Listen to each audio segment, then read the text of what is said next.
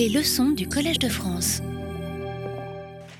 Bon, donc, euh, la semaine dernière, on avait euh, discuté euh, la ville d'Istanbul, de, Constantinople, devenue donc Constantinople, devenue capitale de l'Empire ottoman, mais aussi devenue en quelque sorte une ville référence à l'intérieur du monde islamique où c'était donc euh, considéré comme le vrai centre, même par rapport à des villes comme la Mecque, qu'on avait discuté euh, il, y a, quelques semaines.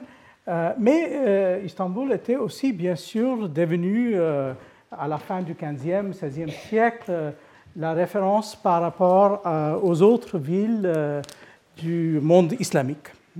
Donc, ça a pris la place des villes qui autrefois étaient considérées comme les, les centres euh, les plus importants. Donc, bien sûr, euh, Samarkand restait toujours une référence, euh, entre autres parce que c'était aussi l'origine des Timurides, en quelque sorte. Samarkand était la région hum, dans laquelle les Timurides rêvaient toujours, en quelque sorte, de retourner. On a eu des discussions autour de cette question au XVIe, XVIIe siècle. Et vous voyez que hum, l'influence de, de, Samarkand, en fin de compte, ça allait beaucoup plus loin que le monde euh, euh, sunnite ou le monde timuride, parce que si on regarde par exemple Isfahan, euh, capitale de l'Iran safavide, ville qui a été donc transformée à la fin du XVIe, début du XVIIe siècle par le grand roi iranien Shah Abbas Safavi, alors il y a plus qu'une petite ressemblance entre, entre les deux. Euh, donc, vous voyez qu'il y a une espèce d'influence de, ce genre de ville, de ville aussi. Euh, mais euh, malgré ce fait, il faut le dire que si on voulait parler d'une très grande ville au XVIe, au XVIIe siècle, c'était toujours par rapport à Istanbul qu'on pensait dans le, monde musulman. En Inde, mais même en Asie du Sud-Est. Hein. Vous voyez que les souverains de l'Asie du Sud-Est, par exemple les sultans d'Aceh, dans le Sumatra, leur référence euh, dans leur imaginaire, parce que bien sûr, vous n'avez jamais vu normalement euh, Istanbul, c'était toujours donc euh, cette ville-là. Et donc aujourd'hui, je passe justement à une autre ville, une ville qui a été beaucoup moins discutée, à vrai dire, qu'Istanbul, mais qui reste néanmoins une ville très importante. Je ne sais pas si vous voyez tout de suite ce que c'est cette ville c'est la ville de Delhi. Hmm? C'est la ville de Delhi vue de l'autre côté, donc vue de ce que serait Chadra, euh, hein, euh, l'autre rive euh, de la fleuve Jamna. Il y a, vous voyez, le pont ici fait par les, bateaux. il y a cette petite forteresse-là, je vais, je vais y revenir, qui était en fait la forteresse de départ, qui existait avant même la création de, cette ville. et cette forteresse d'ailleurs existe toujours, sauf que euh, les transformations qui ont eu lieu ont fait en sorte que maintenant, si on, prend la, route pour aller du sud vers le nord, en fait, on passe par là. Et euh, la forteresse est donc passée à l'intérieur de la route. C'est euh, ce qu'on appelle Salimgarh. Hmm? Et, je vais revenir justement sur cette forteresse. Alors, qu'est-ce qu'on peut dire sur cette ville? Alors, bien sûr, ce n'est pas la seule ville de Delhi, ça on sait. Hein. C'est en quelque sorte l'avant-dernière ville de, de, Delhi, pour ainsi dire, la dernière ville étant donc la ville coloniale créée par les Britanniques, euh, surtout au, début du XXe siècle. Mais c'est une ville donc euh, qui a une forme relativement compacte, mais aussi une histoire qui est assez particulière. C'est une ville qui a été euh, créée à peu près en dix ans. Hmm? Donc, ça a été créé en tant que ville fortifiée. Hmm? Et euh, vous voyez la forme que ça a. Ce n'est pas une forme régulière, mais euh, c'est une forme où il y a ici donc la fleuve, puis euh, l'enceinte, il y a donc les, les portes, et c'est ponctué par des, portes à, quelques intervalles. bien sûr, parmi ces portes, il y a la porte qui, mène vers Agra, mène vers le sud, ce qui était appelé donc euh, à l'époque euh, euh, l'Akbarabadi Darwaza, donc la, la porte d'Akbarabad, Akbarabad étant Agra, mais aujourd'hui on se trompe en l'appelant la, porte de Delhi. Bien sûr, ça n'a aucun sens d'avoir une porte dans le mur de Delhi qui s'appelle la porte de Delhi. Parce que normalement, les, les, les, portes font référence à, une direction. Par exemple, ici, on aura donc le port de, Lahore, on a le port de Cachemire qui, mène vers le nord et ainsi de suite. Et puis il y a quelques portes qui ont des noms un peu plus mystérieux normalement, qui sont liés avec, euh, avec des, euh, des, personnalités ou des sites qui, existaient avant même l'existence de cette ville. Alors qu'est-ce qu'on peut dire sur cette, ville? Alors vous voyez tout de suite, cette ville est placée euh, d'une façon assez particulière par rapport à un certain nombre de villes qui ont servi de capitale pour les Mongols, euh, ou qui auraient pu servir de capitale pour les Mongols, mais finalement, pour une raison ou une autre, ont été écartés. Hein. Donc, euh, les Mongols ont, euh, donc sont venus, ils ont fait la conquête de l'Inde du Nord dans les années 1520, et la ville qu'ils ont choisie au début, c'était donc cette ville-là, la ville d'Agra. Puis, pendant un certain temps, ils ont aussi euh, était à cette ville qui a été vite abandonnée, qu'ils ont créée euh, donc, euh, dans la deuxième moitié du, XVIe siècle, la ville de Fatehpur Sikri. Ils ont aussi utilisé pendant un certain temps comme capitale Lahore, mais ça n'a pas marché parce que c'était trop près des frontières et donc c'était trop risqué en quelque sorte. Ce sont des villes qu'ils ont utilisées. Ils ont aussi parfois utilisé la ville de Aurangabad comme espèce de capitale, pas tout à fait, euh, mais il y a aussi euh, quelques puzzles chez les Mongols. Par exemple, on peut se demander pourquoi les Mongols ne sont pas allés plus loin dans la vallée de Gange pour choisir une ville capitale. Et si on avait fait ça, par exemple, il y avait deux possibilités. L'une qui était vite écartée, c'était Benares, parce que c'était une ville qui était un peu trop compliquée du point de vue de l'histoire religieuse. Mais puis il y avait quand même cette ville-là, la ville d'Allahabad, qu'ils auraient pu choisir. Ils ont même pensé à ça euh, apparemment, mais finalement, ça a été, euh, abandonné comme idée. Et Delhi est donc resté cette ville, cette ville devenue ville capitale, et puis finalement, à cause de ça, euh, ça a même eu une influence sur la longue histoire politique de l'Inde jusqu'à jusqu'à aujourd'hui. Et en quelque sorte, c'est ce choix fatidique qui a été fait dans les années 1600 30 qui, en quelque sorte, qui marquent euh, l'Inde du Nord jusqu'à nos jours. Alors, donc, c'est quoi ce projet? Ce, projet, c'est donc, euh, c'est à l'époque de l'empereur Shah Jahan, qui euh, a commencé à régner à la fin des années 1620. Au début, il régnait à partir de la ville d'Agra. D'ailleurs, il a toujours eu un rapport un, peu particulier à la ville d'Agra, on le sait, parce que, entre autres, il est enterré là-bas. Mais euh, apparemment, euh, quelques années après avoir monté euh, au, trône, il a commencé à, trouver que la ville d'Agra était trop limitée, trop petite, il n'y avait pas la possibilité vraiment d'une expansion. Et donc, à, partir de 1637-1638, il y a les débuts d'un nouveau projet, c'est de fonder une nouvelle ville. Cette ville est donc fondée techniquement en 1639 et on va prendre à peu près 9 ans pour construire euh, la structure essentielle de la ville. Donc vous voyez, c'est une histoire tout à fait différente par rapport à l'histoire d'Istanbul, où en fait on a pris le capital byzantin et on l'a transformé, bien sûr, mais en gardant quelques éléments très importants, euh, importants de la structure, même si par exemple on a bien sûr construit le Kutub Kapasrai, qui était euh, dans un autre endroit que là, par rapport à là où était euh, le palais byzantin, on a vu ça. Mais alors là, on commence un peu comme ça euh, à Benicio. Hmm.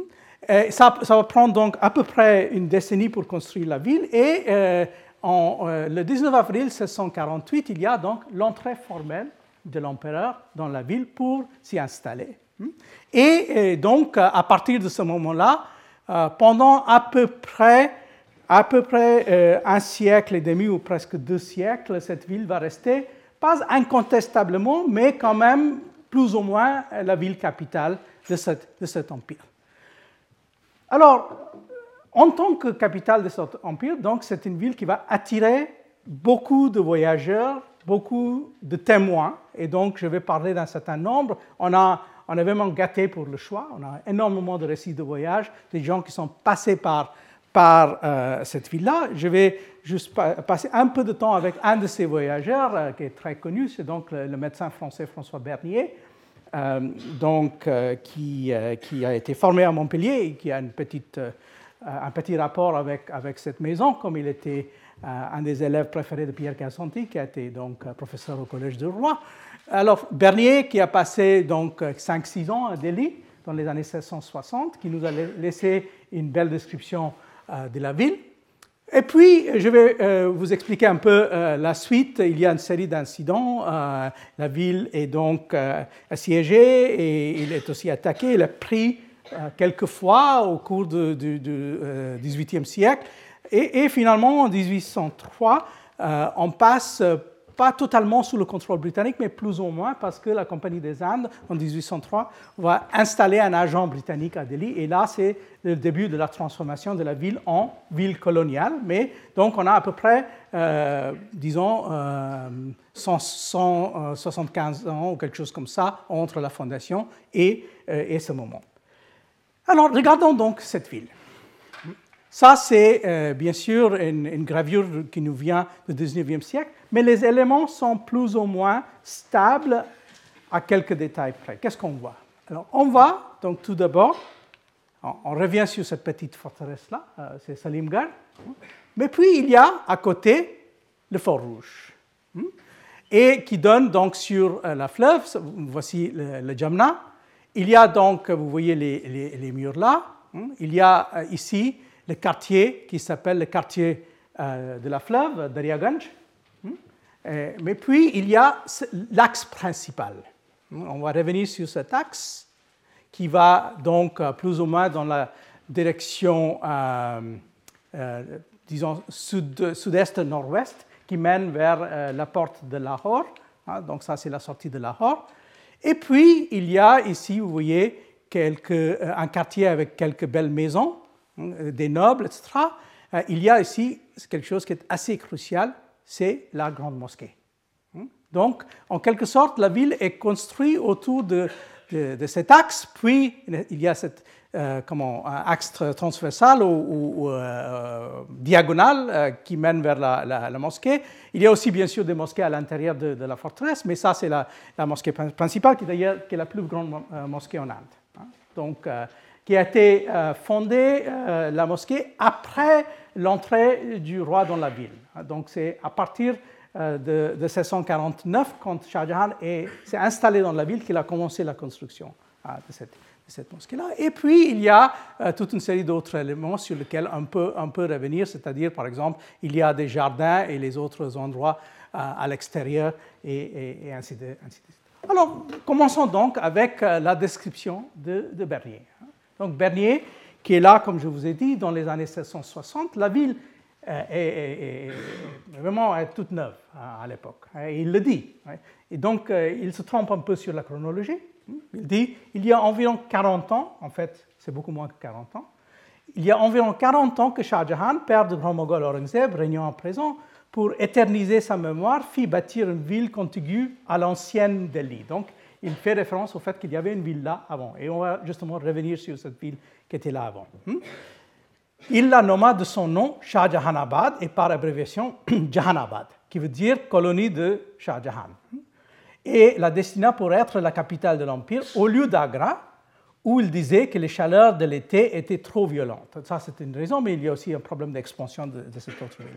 Cette proximité a fait que les ruines de l'ancien Delhi ont servi pour bâtir la nouvelle ville et qu'il ne se parle presque plus dans les Indes de Delhi, mais seulement de Jahanabad. Néanmoins, comme la ville de Jahanabad euh, n'est pas encore connue chez nous, j'en parlerai sous l'ancien nom de Delhi que nous euh, l'est davantage. Delhi, donc, est une ville toute nouvelle, il le dit, hein, située dans une rase campagne sur le bord d'un fleuve comparable à notre Loire, hein, qu'on appelle le Jamna, hein, et bâtie de telle manière le long d'un seul côté de la rivière, car il n'y a qu'un point de bateau pour passer dans la campagne, qu'elle vient euh, à peu près à se terminer en croissant. Et donc, il va continuer euh, en décrivant euh, le fait qu'il y a aussi pas seulement cette ville, mais il y a quelque chose qu'il appelle les faubourgs, et c'est justement cet aspect-là que je vais développer. Hmm. Et donc, il nous dit qu'avec les faubourgs, en fait, cette ville devient plus grande. On a estimé que, donc, si, fondée dans les années 1630-40, mais si on est à peu près en 1680, la ville aurait eu à peu près 400 000 habitants. Donc ça veut dire que c'est plus petit que Istanbul à l'époque.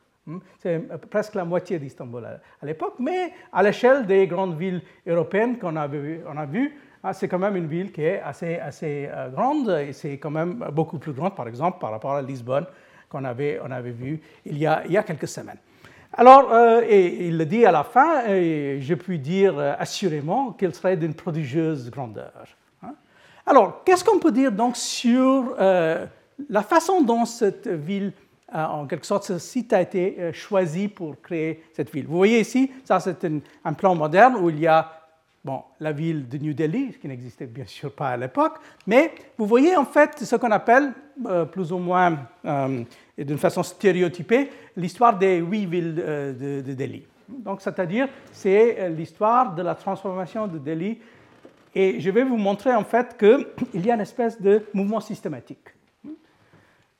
Alors, la première ville, vous voyez, c'est bien marqué ici, c'est euh, vers l'extrême sud.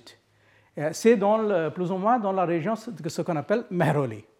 Et ça, c'est la ville fondée autour de 1200 au moment de la première conquête de la région par les musulmans. Ici, il y a quelques ruines maintenant, mais il n'y a pas énormément de choses. À une chose près, en fait, qui reste un monument très important dans, euh, cette région de Meroli, qui était en fait euh, euh, un centre soufi. Et je vais revenir justement sur ce centre-là. Puis, les rois successifs et les dynasties successives sont partis de là. Donc, déjà, euh, au XIIIe siècle, XIVe siècle, on va vers euh, Syrie, euh, puis toujours au XIVe siècle, on va redescendre vers le sud, vers Toglarabad. On, revient ici, donc, XIVe siècle, à Jahampana, et puis on monte, et là, en fait, c'est la direction en général, c'est-à-dire tous ces endroits étaient assez loin de, de la fleuve. Donc, en fait, ils ont été choisis parce que, en quelque sorte, ils dominaient la plaine. Hein, ils étaient plus élevés par rapport à la plaine. Mais en fait, le mouvement, en général, c'est en direction de la fleuve. On cherche la fleuve. Hein. Donc, vous voyez qu'à partir du XIVe euh, siècle, on va monter là. Hein. C'est euh, ce qu'on appelle euh, aujourd'hui la ville de Ferosha, de Ferosha Toglok. Mais puis, on va rester plus ou moins dans cette, dans cette région dans cette région qui, reste euh, euh, une espèce de premier cœur euh, de, la, de, la, ville et surtout de la ville qui est à partir du XVe siècle, c'est plus dominé par les dynasties turques qui étaient les dynasties qui avaient donc pris la région au XIIIe siècle. Maintenant, au XVe siècle, on est sous domination afghane et les Afghans ont donc toujours choisi plus ou moins cette région, aussi bien pour leur forteresse et pour leur nécropole. Hein. Donc, euh, par exemple, euh, le choix euh, des Afghans pour leur nécropole était dans une région qui, était appelée au XVe siècle le Bag et Jor, ou, maintenant on l'appelle Jor ou Jor Bag. Hein. Et alors, c'est là où on trouve le, nécropole, ce qu'on appelle aujourd'hui le jardin Lodi, mais ce jardin est créé dans les années 1930 mais le nécropole était, existait bel et bien avant. Alors, cette région-là, donc, c'est choisi et euh, pour une raison hum, assez intéressante, euh, il y a donc la proximité de la fleuve, mais il y a aussi quelque chose d'autre qu'il faut, euh, tenir en compte. Et ça, c'est quelque chose qu'on comprend quand on regarde le moment juste après la conquête moghole. Hum? Les Moghols donc arrivent dans la région dans les années 1520 on a une petite description de Delhi dans les mémoires de Babur, qui était le premier conquérant moghol de cette région, où il, nous fait une description de, des quelques jours qu'il a passés à Delhi. Et dans ces quelques jours qu'il a passés à Delhi, en fait, il a effectivement fait deux choses. Il a regardé euh, les forteresses des Afghans, hein, euh, et qu'il ne l'a pas très bien décrit, mais on peut soupçonner, en fait, où était euh, en effet la forteresse la plus importante. Mais la deuxième chose qu'il a fait, c'est-à-dire, il a pris Delhi comme une espèce de lieu saint. Et en fait, on voit que ce qui est très important pour lui, pour lui c'est de passer dans des lieux saints pour faire une espèce de pèlerinage. Hein, donc, il, le prend comme un endroit de pèlerinage. Et je vais, je vais revenir justement sur justement les sites de pèlerinage pour lui. Alors, lui, en fait, par la suite, il va s'installer à Agra, il va mourir à Agra. Puis, bon, il y a une histoire de, comment on va ramener son corps à, Kaboul, mais euh, Delhi n'est pas très important pour lui, mais c'est son fils, donc, son fils Humayun, que vous voyez ici dans le portrait imaginaire où il y a euh, Temur avec euh, Babur et Humayun. Alors, son fils, dans les années 1530, qui va donc prendre euh, l'initiative de construire euh, une, version de, ville capitale à Delhi. Et quel est l'endroit qu'il choisit? C'est cet endroit-là, hein, euh, le numéro 6 sur, sur, sur le plan, et euh, il l'appelle donc Dinpana, le refuge de la foi, de la religion. Et maintenant, ça a été démontré, je pense, plus ou moins, de façon plus ou moins convaincante, qu'il, en fait, il a construit une forteresse sur une forteresse qui existait, une forteresse afghane qui existait déjà auparavant. Et on peut en fait deviner ça en regardant de très près le, euh, le livre de Babur, où il parle de, comment il avait visité la forteresse des Afghans. Et manifestement, c'était très très proche de cet endroit. Ce, cet endroit, euh, aujourd'hui on ne l'appelle pas euh, Dinpana, on l'appelle la vieille forteresse, euh, Kela Kohana. Et euh, c'est donc euh, ce qui reste de cette, euh, cette forteresse, hein, avec les quelques bâtiments qui remontent aux années 1540 pour, pour, pour l'essentiel, donc construits dans un style qui n'a pas grand-chose à voir avec les styles moghols qu'on reconnaît, c'est beaucoup plus lié avec les styles afghans. Et c'est aussi parce que, en partie, c'était Humayun avait été déplacé par euh, un seigneur de guerre afghan pendant un certain temps. Donc, en fait, c'est une espèce de forteresse mixte avec des éléments venant euh, d'horizons assez, différents. Alors, puis, on le sait, la ville de Delhi est abandonnée. Pas totalement, mais elle est plus ou moins abandonnée parce que les Moghols vont vers Agra. Ils vont donc laisser tomber Delhi pendant la deuxième moitié du XVIe siècle. Donc, on avait construit cette forteresse le roi, d'ailleurs, Humayun, on dit qu'il est mort là-dedans. On n'est pas tout à fait sûr, mais on sait qu'il est tombé dans les escaliers euh, de sa bibliothèque. Donc, ça se peut que c'était le bâtiment où il avait gardé ses livres en revenant euh, d'un exil. Mais en tout cas, il est mort là-bas. Puis, euh, son fils a décidé qu'il voulait partir et reprendre la ville d'Agra. Et donc, il, a plus ou moins laissé tomber Delhi pendant un demi-siècle ou même, même plus. Mais la ville de Delhi, euh, comme je l'ai dit, n'a pas été totalement abandonnée. Parce qu'il y avait toujours manifestement une espèce de euh, euh, rapport sentimental dans la tête des Moghols qui liait Humayun avec cette ville. Et c'est pour cela que tout en étant à Agra, les Moghols ont choisi donc de construire quelques bâtiments de la deuxième moitié du XVIe siècle dans cette ville. Là, vous voyez ce qui est considéré par beaucoup comme le premier très très grand monument moghol euh, de l'Inde. Et ça, c'est donc à Delhi, et c'est le tombeau de Humayun. Hmm? Le tombeau de, Humayun que vous voyez ici, euh, avec euh, quelques autres bâtiments autour qui appartiennent à la, famille des Sourds. il y a aussi, pas très loin, un autre tombeau qui est d'un courtisan très important de la fin du XVIe, début du XVIIe siècle, Abdurrahim Khan Khanan, donc vous voyez qu'on a continué à investir des lits pour certains euh, besoins, mais euh, euh, tout en gardant ces distances par rapport, par rapport à cette ville. Hein, vous voyez que, comme, je dis, que le tombeau de Humayun est considéré comme un des, des, plus beaux monuments de, de, premier temps des Moghols construits en Inde. Vous voyez, vous voyez la preuve. Alors, euh, donc, euh, Delhi, toujours euh, un peu à l'écart, et puis il y a ce, mouvement finalement de Shah Jahan pour revenir vers Delhi. Pour comprendre en fait globalement pourquoi ça s'est fait, en fait, il faut se rendre compte d'une chose, c'est-à-dire qu'il y a toute une tradition d'écrire sur Delhi. Il y a une, tradition intellectuelle. Vous voyez qu'on avait discuté dans le cas d'Istanbul de, cette tradition qui remonte jusqu'à nos jours avec quelqu'un comme Orhan Pamuk, qui garde une espèce de rapport très particulier, très sentimental par rapport à cette ville. Et alors, il y avait aussi un rapport que un certain nombre d'intellectuels avaient justement en, prenant Delhi comme en quelque sorte leur, leur, lieu de mémoire, pour ainsi dire. Hein. Et ça, c'est peut-être le texte le plus important pour nous aujourd'hui. Et c'est un texte qui a été écrit par un personnage assez curieux, qui a, été, qui a eu une espèce de double vie. Il a commencé au XIXe siècle comme un intellectuel euh, très traditionnel. Il s'appelait à l'époque Sayyid Ahmad, ou Sayyid Ahmad Dehlavi, de Delhi. Puis, il a eu un, moment un peu, un peu décisif dans sa vie, un peu son chemin de Damas, euh, où il a décidé d'abandonner tout ce qui était traditionnel et il est devenu résolument moderniste. Et donc, en quelque sorte, il est considéré comme le père du modernisme islamique euh, en Inde. Et là, il a aussi euh, fait en sorte qu'il n'appelait plus Sayyid Ahmad, mais Sayyid Ahmad Khan. Donc, il a aussi pris ce, titre.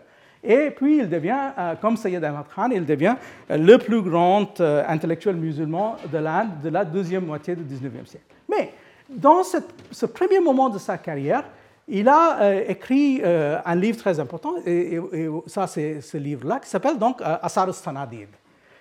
Et c'est un, livre qui est, euh, euh, même le titre, en fait, le titre vient d'un poème d'un grand poète iranien qui a migré en Inde à la fin du XVIe siècle, qui s'appelle Urfe Shirazi. Et le titre nous dit en quelque sorte que pour comprendre, euh, en fait, c'est un poème qui dit quelque chose dans le genre, quand je vois les ruines des villes, je comprends les grands faits des héros d'antan de la Perse.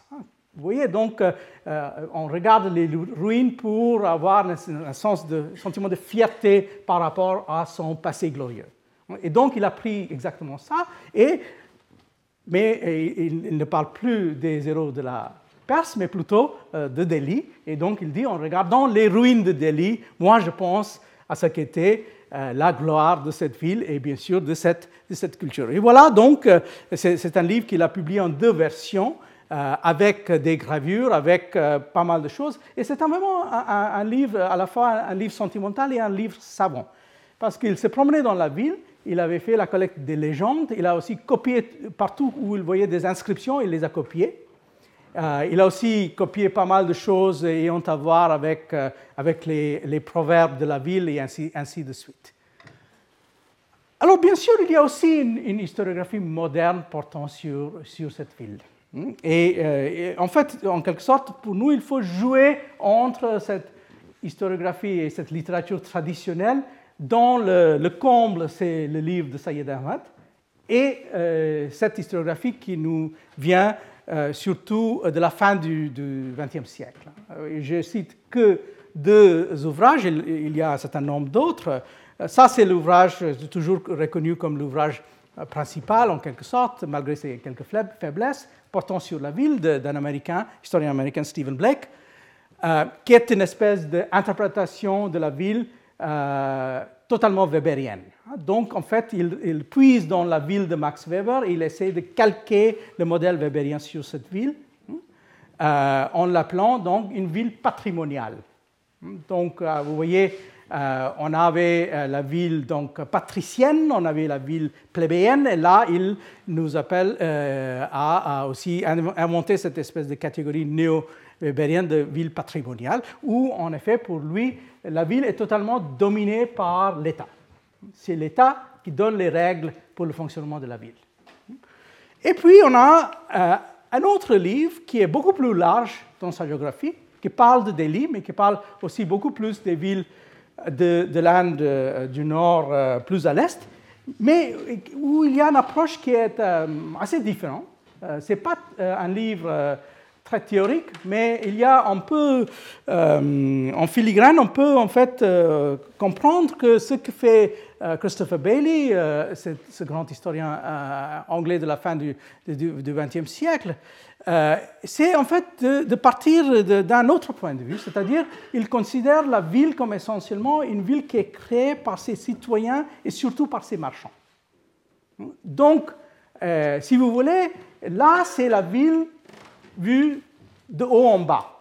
Donc la ville dominée par l'État et puis structurée par les États, bien sûr, il y a des autres éléments qui viennent remplir la ville. Tandis que pour Bailey, pour l'essentiel, en fait, la ville est construite en quelque sorte de bas en haut, en tout cas de, la couche, pas tout à fait en bas, mais la couche moyenne qui est la, couche bourgeoise, la couche, euh, la couche des marchands. Et puis euh, l'État existe pour négocier avec, mais ce n'est pas l'État en quelque sorte qui est, qui est déterminant pour faire ni la structure ni, ni le rythme de croissance et euh, de décroissance euh, Donc vous voyez deux approches assez, euh, assez différentes.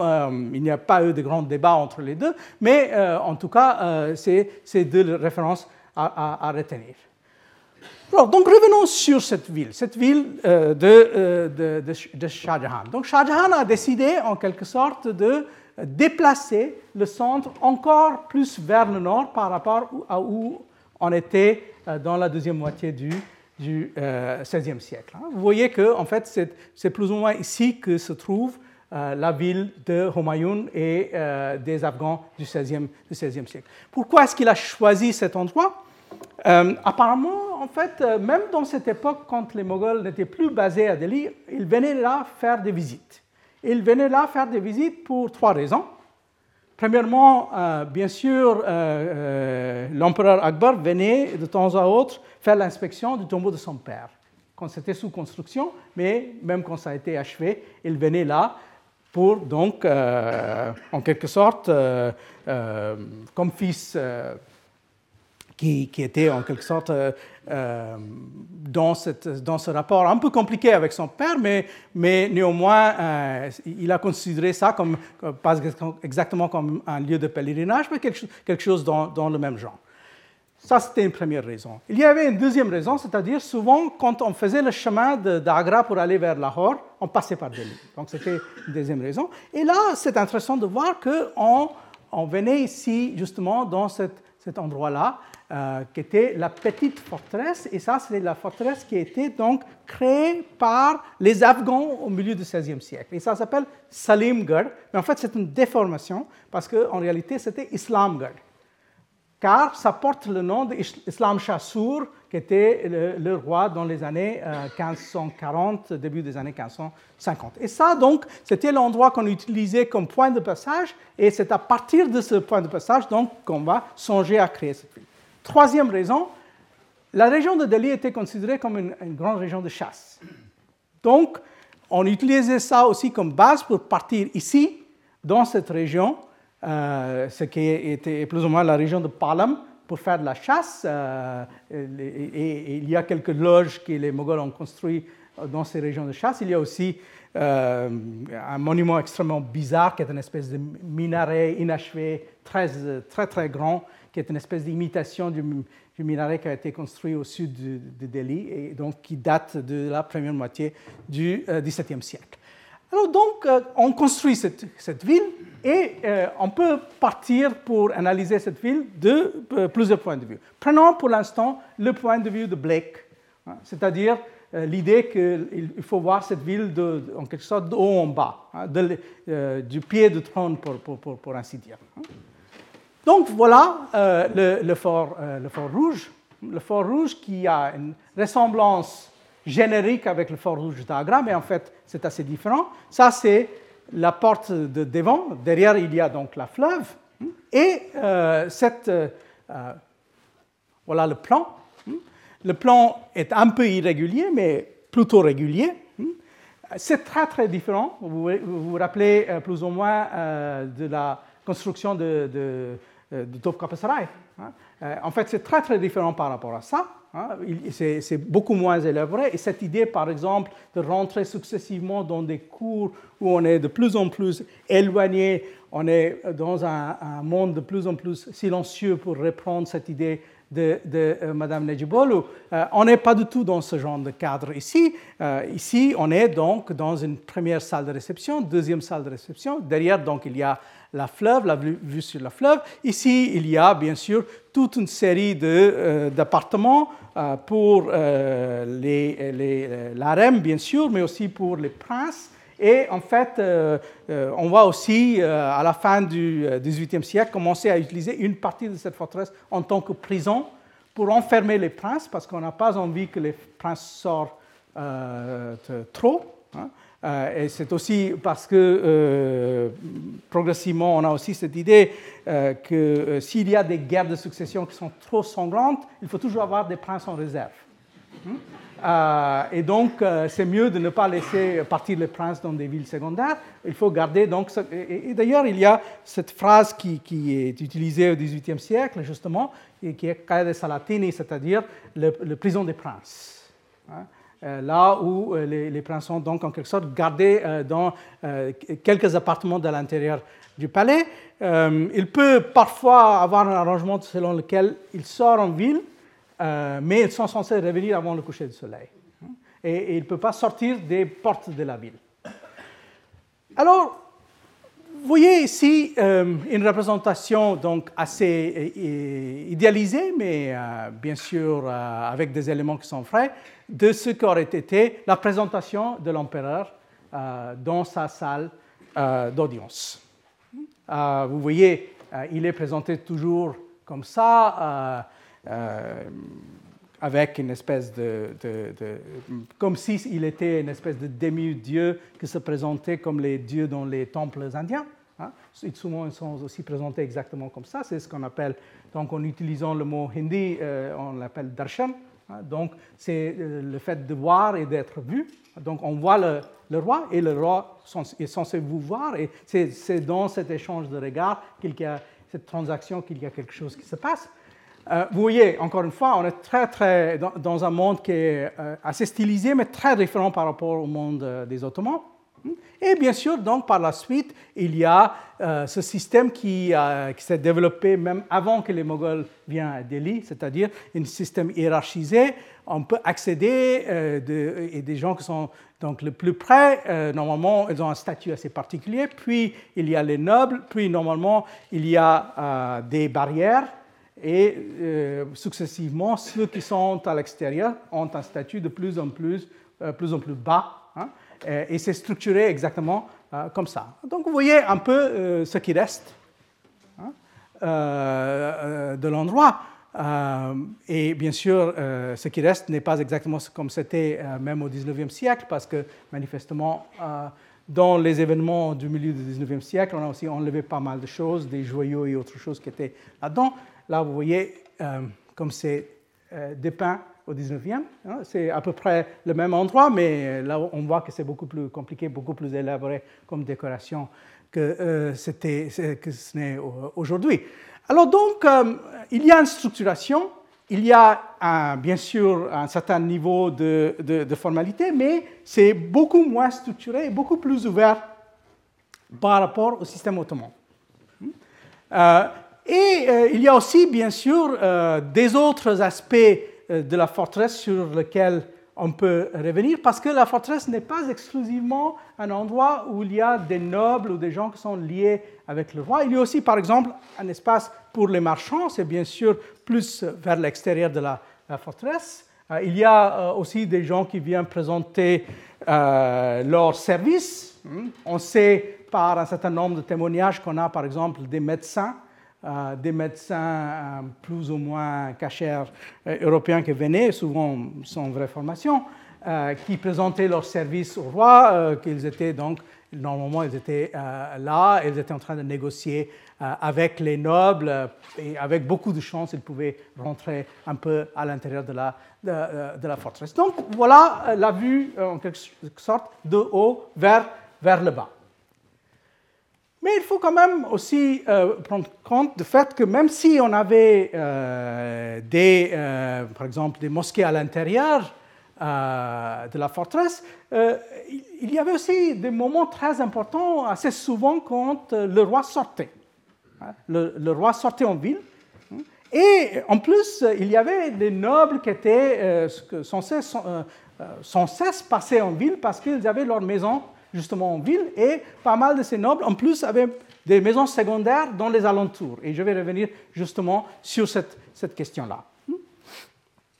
Alors donc, deuxième endroit qu'il faut prendre en compte, c'est la mosquée, la grande mosquée, le Jami Masjid, euh, qui, qui, qui, reste, comme je dis, un, un, monument assez, assez imposant, mais un monument qui est donc euh, euh, pas seulement contrôlé par le roi, mais c'est aussi un monument où il y a euh, un certain nombre de choses qui se passent autour.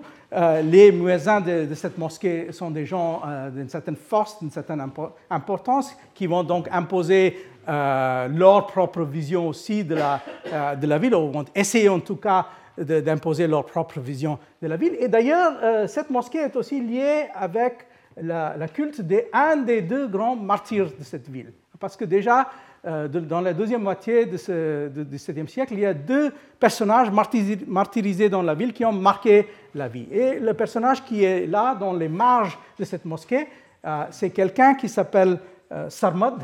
Hein. Sarmad, qui était soi-disant un juif converti à l'islam, qui est venu, on dit, probablement des alentours d'Alep, mais en tout cas, Sarmad qui est, devenu une espèce de soufi un peu fou, ce qu'on appelle un majzoub, donc, il avait l'habitude apparemment de se promener nu dans la ville et euh, raconter un peu sa vision euh, de l'islam euh, un peu hétérodoxe.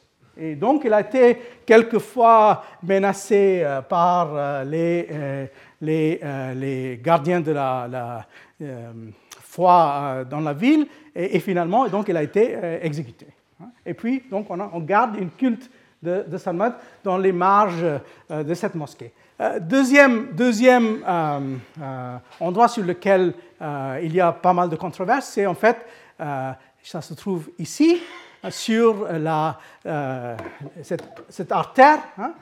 l'artère, vous voyez là, ici, on a le palais, on a la mosquée, c'est assez bien marqué, puis on a l'artère qui va vers la porte de Lahore. Et euh, cet autre personnage euh, sur lequel je vais revenir, c'est justement quelqu'un qui n'appartient pas au monde, euh, au monde des musulmans. Hmm? Mais je vais revenir à lui dans, quelques minutes. Donc, si on pense à cette ville non pas comme une ville qu'il faut prendre toujours de, l'eau vers le bas, mais plutôt du bas vers le haut, il y a une autre façon de faire. Et pour faire ça, justement, on a d'autres types de textes. Donc, par exemple, quelqu'un comme Blake qui a voulu surtout euh, prendre le, point de vue, euh, disons, de la ville structurée par le pouvoir royal, euh, il s'est basé en grande partie sur les documents officiels venant de la cour, par exemple, des chroniques ou autre chose. Mais il y a aussi pas mal de textes qui viennent, disons, d'un milieu plus populaire, ou en tout cas d'une espèce de classe moyenne. Et je vous cite donc ces deux textes rapidement. ce texte-là qui nous vient euh, du début du 19e siècle, écrit par un bourgeois de la ville qui s'appelle Mirza Sangin Beg, Sayer al-Manazil. C'est une espèce de, euh, récit euh, de voyage, des promenades qu'on peut faire à l'intérieur de la ville. Hein. Donc c'est quelqu'un qui habite dans la ville, mais il est en train de dire à ses concitoyens comment on, peut s'amuser en se promenant dans la ville et le genre de choses qu'il faut essayer de remarquer et le genre de choses qu'on peut voir dans la vie euh, populaire aussi de la ville. Mais il y a aussi cet autre texte, euh, ce n'est pas le vrai nom du texte, c'est un nom imposé après, ça s'appelle l'album de Delhi, Muraka et Delhi. Mais c'est aussi un texte qui vient du XVIIIe siècle, donc c'est un peu avant Sayrul Manazil. Et là encore, on a, c'est une espèce de, comment, time out euh, ou quelque chose euh, comme ça, euh, de pariscope ou d'héliscope du XVIIIe siècle pour dire comment en fait on peut s'amuser dans cette ville au milieu du XVIIIe siècle, le, genre de choses qu'on peut faire pour justement pour, s'amuser. Et je vais revenir sur le genre de choses qu'on peut effectivement faire. Bien sûr, on parle beaucoup de cette l'artère centrale, hein, qui est ce qu'on appelle donc le Chandni Chowk. Et là, il y a juste quelques grandes maisons qui restent. Hein. Mais euh, c'est quand même là où il y a euh, euh, beaucoup des, grandes maisons. Il y a aussi quelques-uns des, marchands les plus importants. Hein. Et puis, à partir de cette artère, il y a les petites rues, des ruelles, les, les comme on les appelle, qui, sont, qui, qui, font une espèce de, de toile d'araignée autour, autour, de cette, autour de cette, cette artère. Et bien sûr, là, vous voyez le genre de choses qu'on pouvait justement faire pour s'amuser.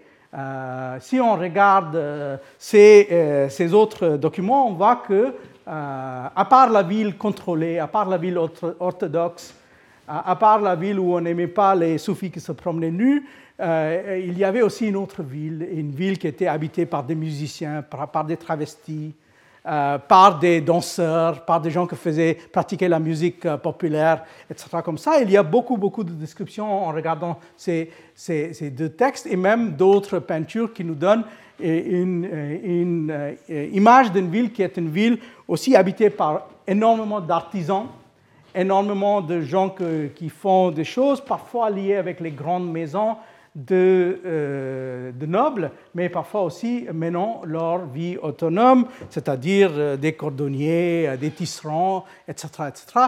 Donc là, ça vient d'un album d'un mercenaire français, le colonel Gentil, qui a aussi donc collectionné ce genre de choses pour montrer un peu la vie populaire. Alors, la question qui se pose, bien sûr, c'est aussi sur le rapport entre les musulmans et les non-musulmans dans cette ville. Parce que si on dit 400 euh, 000 ou 500 000, alors combien de ces gens étaient des musulmans, combien étaient des non-musulmans? C'est très difficile de donner des chiffres. Mais c'est clair que la majorité de la population était composée par des non-musulmans, même dans cette ville. Donc, bien sûr, dans l'Empire, mais même dans cette ville, il est clair qu'il y avait beaucoup de non-musulmans, ce qu'on appellerait aujourd'hui des hindous, mais euh, c'est un mot qui, est, beaucoup plus ambigu à l'époque quand on, l'utilise. Mais euh, on sait aussi qu'il y avait des, moments de grande tension entre ces populations musulmanes et non musulmanes. On a vu même qu'à l'intérieur de la population musulmane, on, on pouvait avoir des tensions comme autour d'un personnage comme Sarmat. Ça, c'est le deuxième grand martyr de la ville. Et euh, euh, on a donc construit un temple qui est le Gurdwara Sisganj, qui donne justement sur cette artère principale, sur le Chandni Chowk, et c'est euh, donc un temple sikh. Et ce temple sikh est censé marquer le lieu de martyr de, 9e sikh, Guru Sikh, Guru Tegh Bahadur. Et on dit qu'il a été donc tué sur les ordres de l'empereur moghol euh, parce qu'il était considéré comme quelqu'un de rébellieux, etc. Euh, c'est une histoire assez euh, controversée parce qu'on n'a jamais trouvé de traces de son, sa mort dans les chroniques mogholes. Les Moghols n'ont jamais parlé de lui en tant que quelqu'un qui a été puni ou exécuté, mais ça ne veut pas forcément dire, dire, que les Moghols étaient obligés de raconter l'histoire de chaque personne qui a été tuée par leur justice. Euh, tandis que les sources sikhs sont très insistantes pour dire qu'il y a même deux euh. Il y a donc celui-ci et puis il y a un autre euh, à l'extérieur de la ville proprement dite où on dit qu'il a été brûlé. Hein. donc il a été brûlé après sa mort. en tout cas, il y a donc cette histoire qui remonte dans les années 1670 et c'est donc en quelque sorte le deuxième euh, épisode de, de, martyrs qui marque cette ville, et cette fois-ci dans la frontière des communautés euh, euh, musulmanes et, non musulmanes. Alors bien sûr, ça ne veut pas dire que tout était toujours violence et tension entre ces communautés. Il faut aussi garder en tête que dans cette ville, mais surtout dans la région vue plus large, il y avait énormément de euh, lieux qui étaient investis par euh, des éléments de sacralité euh, et qui étaient souvent partagés par les musulmans et les non-musulmans. Et bien sûr, c'est intéressant de voir comment en fait ce rapport se fait entre la ville fortifiée et puis ces autres endroits qui se trouvaient un peu autour. Je vous ai dit que quand Babur est venu pour la première fois, il est venu visiter la ville presque comme si c'était une ville sainte. Et, en fait, il, vient là pour euh, regarder la petite forteresse des Afghans, mais surtout pour visiter ce genre d'endroit. Ça, c'est euh, un des premiers grands lieux des soufis dans la région de Delhi. Et c'est vraiment vers le sud, c'est vraiment dans la région de Mehroli. C'est donc le, euh, tombeau de Qutbuddin Bakhtiar Kaki, qui donc à la fin du deuxième, début du XIIIe siècle était un des premiers personnages de, de l'ordre qui s'appelle l'ordre des Chishtiya, qui était un ordre particulier, qui était important à l'époque du sultanat. Et en fait, il y a ces trois grands centres de Chishtiya, celui-ci qui est vraiment vers le sud, vous voyez, c'est vraiment ici. Puis, celui qui est le plus important, c'est celui-ci. Et, euh, c'est euh, d'un grand saint Chishti euh, du, du 13e, 14e siècle. Et en fait, on soupçonne que c'est à cause de lui, en quelque sorte, qu'on a choisi la location du tombeau de Humayun.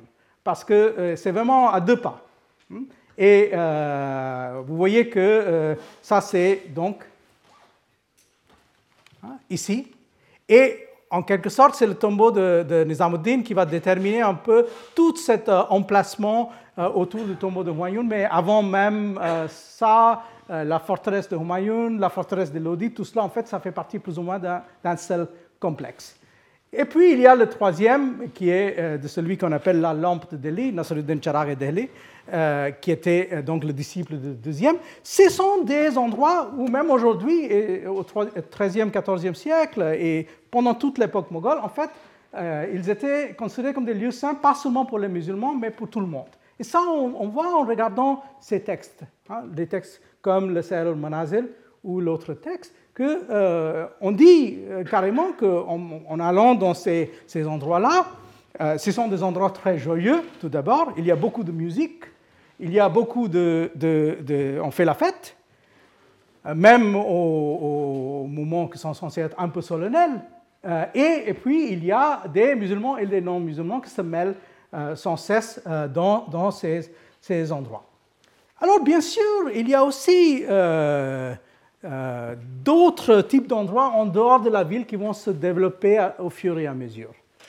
Donc, vous voyez qu'il y a ces endroits-là qui remontent à l'époque avant, euh, avant les Moghols, euh, on a ce mouvement vers la rivière, on, crée, on va créer cette ville, et puis on va revenir sans, cesse à partir de la ville, on va continuer à faire des espèces de pique-niques, des pèlerinages, des choses comme ça, en, revenant sans cesse vers ces, endroits les, euh, plus anciens. Mais puis, il y a aussi un moment donné, au XVIIIe siècle, quand on a l'impression que la ville devient trop remplie. Il y a trop de monde. Et puis, donc, il y a des gens qui vont chercher justement à euh, coloniser encore une fois l'extérieur pour des raisons différentes. Euh, par exemple, on va revenir à cet endroit-là, plus ou moins, euh, pour faire une petite colonie qu'on va appeler Karbala. Hein. Karbala, vous devinez tout de suite pourquoi ça s'appelle Karbala, parce que c'est une colonie de chiites. Et c'est qui ces chiites? Ce sont donc les gens qui sont rattachés à ce monsieur-là, qui est euh, Safdarjan, euh, un grand monsieur qui avait, vous voyez ici, le plan, fait de son palais à l'intérieur de Delhi par le colonel Gentil, mais euh, il, a choisi d'être enterré euh, dans les alentours de la ville. Ça, c'est son tombeau. Et autour de ça, il y a bien sûr aussi cette colonie des chiites qui va se, créer.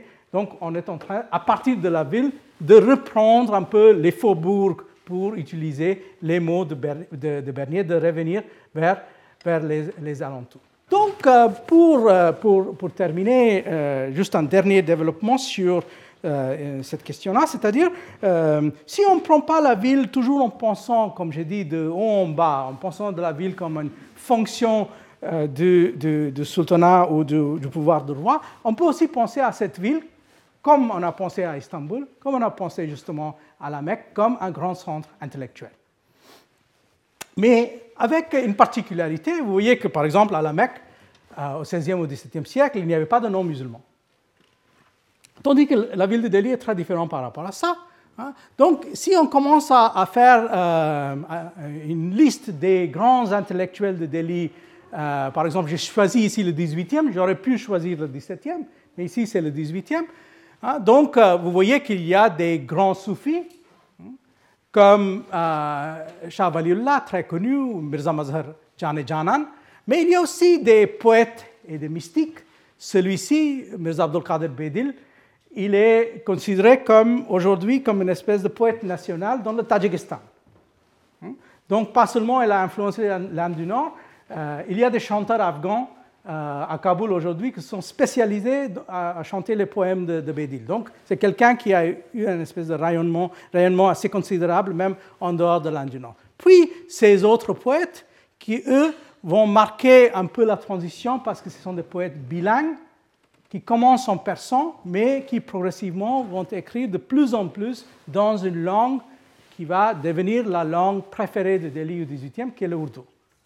Donc, qui n'était pas une langue très très répandue au XVIIe, mais que euh, au XVIIIe hein, euh, va devenir une espèce de deuxième langue et finalement, en quelque sorte, la première langue. Et juste pour vous donner un exemple assez, assez particulier du fait que ce n'était pas un monde qui était seulement ou exclusivement un monde musulman. Je vous laisse donc avec ce personnage, un personnage assez extraordinaire qui s'appelle Anandram Mukhlis. Mukhlis, c'est son nom de plume.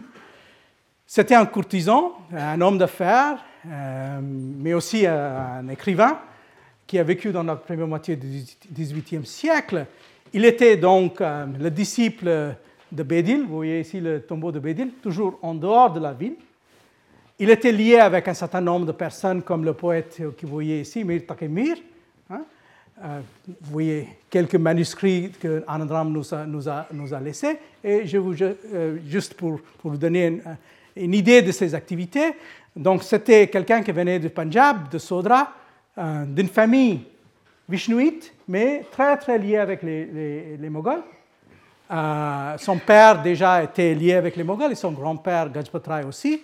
Lui, il fonctionnait comme agent d'un grand noble qui s'appelle Kamruddin Khan et Dawla euh, à la cour, mais il est aussi quelqu'un qui a toute une vie en dehors de, euh, de, la cour. Il écrit énormément de textes, des chroniques, des dictionnaires, des dictionnaires qui sont aussi avec des proverbes, des usages, des usages populaires et apparemment, il se promenait autour de la ville pour faire la collecte des, des, dialectes pour voir comment on s'exprimait dans des régions différentes. C'est aussi quelqu'un qui a écrit des, des, romans en poésie, des masnavis, euh, comme vous voyez ici, euh, quelques, quelques-uns de ces, manuscrits. Il a vécu un moment très dur, qui est le moment de, la, euh, de deux invasions. Il y a donc l'invasion de 1739 par les Iraniens, et puis il y a l'invasion de 1757 par les Afghans, qu'il il, décrit dans ce, texte-là, euh, la, chronique qu'il nous a laissée, Badaï Waqai Mohammad Shahi. Mais si vous regardez un peu son réseau, hein, c'est très intéressant. Il est très lié, donc il y a son patron, Kamaruddin Khan, il y a son maître euh, Bedil, hein, qui limite dans son style de poésie, il y a donc son autre maître, Sirajuddin Ali Khan Arzu, un grand euh, poète, mais aussi un grand lexicographe. Mais il est aussi lié avec Raja Jugal Kishore, qui est un, homme d'affaires très important, qui vient d'une famille euh, d'origine assez humble, parce que c'était des, fabricants d'arak, hein, euh, mais qui est devenu très riche à partir de ça, et qui avait quelques prétentions. Il disait qu'il écrivait de la poésie, qui était déconsidérée par les autres. Il y a d'autres comme Bindravan Das Khoshgo Bahar. Ce sont donc des hindous, euh, des écrivains, des grands, des grands euh, intellectuels de l'époque et finalement euh, un poète comme, comme Mir. Donc, pour conclure, on voit donc dans cette ville une structuration qui est assez complexe. Si on commence donc à partir de la cour, on a une certaine idée du roi, de la cour, des nobles, etc. Euh, si on regarde dans les alentours, on voit que finalement la ville est une ville qui trouve son sens parce qu'il est déjà inséré dans un paysage, un paysage qui est beaucoup plus ancien, un paysage que tout en étant mort était aussi vivant. Euh, parce que ces morts-là, comme les soufis qui sont morts au XIIIe ou XIVe siècle, étaient toujours des gens qui étaient qui dotés d'un certain pouvoir. Il fallait savoir utiliser ce, pouvoir, même si on était roi. Et d'ailleurs, euh, il n'est pas, une, coïncidence que si on regarde euh, ces deux endroits-là, ça, c'est donc euh, le, centre soufi le plus important, mais c'est aussi là où l'un des plus grands empereurs du XVIIIe siècle a choisi d'être enterré. Donc c'est vraiment à l'intérieur de la cour de Soufi que Mohammed Shah est enterré. Et là, autour de Qutbuddin Bakhtiar Kaki, c'est là où il y a un certain nombre d'autres princes moghols qui ont choisi aussi de faire leur, leur, tombeau. Donc, en fin de compte, on a commencé avec ce projet d'une ville, une ville encerclée, une ville très bien définie, mais finalement, la ville, c'est, en quelque sorte, a fait la conquête de la région, ou faut-il dire que c'est la région qui a fait la conquête de la ville? Merci. Retrouvez tous les contenus du Collège de France sur www.colège-2-france.fr.